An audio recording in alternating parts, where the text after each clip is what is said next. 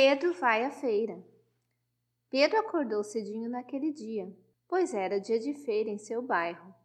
Depois de tomar seu café da manhã, Pedro trocou de roupa, escovou os dentes, penteou o cabelo e perguntou para sua mãe o que ele deveria comprar. Ela lhe deu uma lista de compras e duas sacolas de pano bem grandes e fortes para colocar as frutas e verduras que Pedro comprasse. Ele vestiu seu tênis e pegou sua bicicleta na garagem, ajeitou bem as sacolas no guidão. Ele abriu e encostou o portão com muito cuidado. Era um portão velho e enferrujado, que fazia um rangido muito agudo nessas horas. Papai certamente tinha que colocar óleo em suas dobradiças.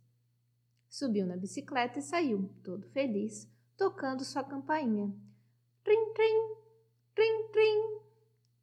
caminho para a feira, dois cachorros latiram para ele na hora em que passava na frente das casas. Um latiu muito forte e grosso. Bum, bum, bum. Ufa, ainda bem que a cerca era bem alta. O outro cachorro era conhecido de Pedro, era a Mel, cachorrinha de sua vovó, Anastácia. Ela sacudiu o rabo e latiu de um jeito bem alegre. Au, au, au, au, au, au, au, au, enquanto ele fazia um carinho na cabeça dela. Finalmente, Pedro chegou à pracinha onde a feira acontecia. Já de longe, ele ouviu: Olha o tomate vermelhinho, dois quilos pelo preço de um.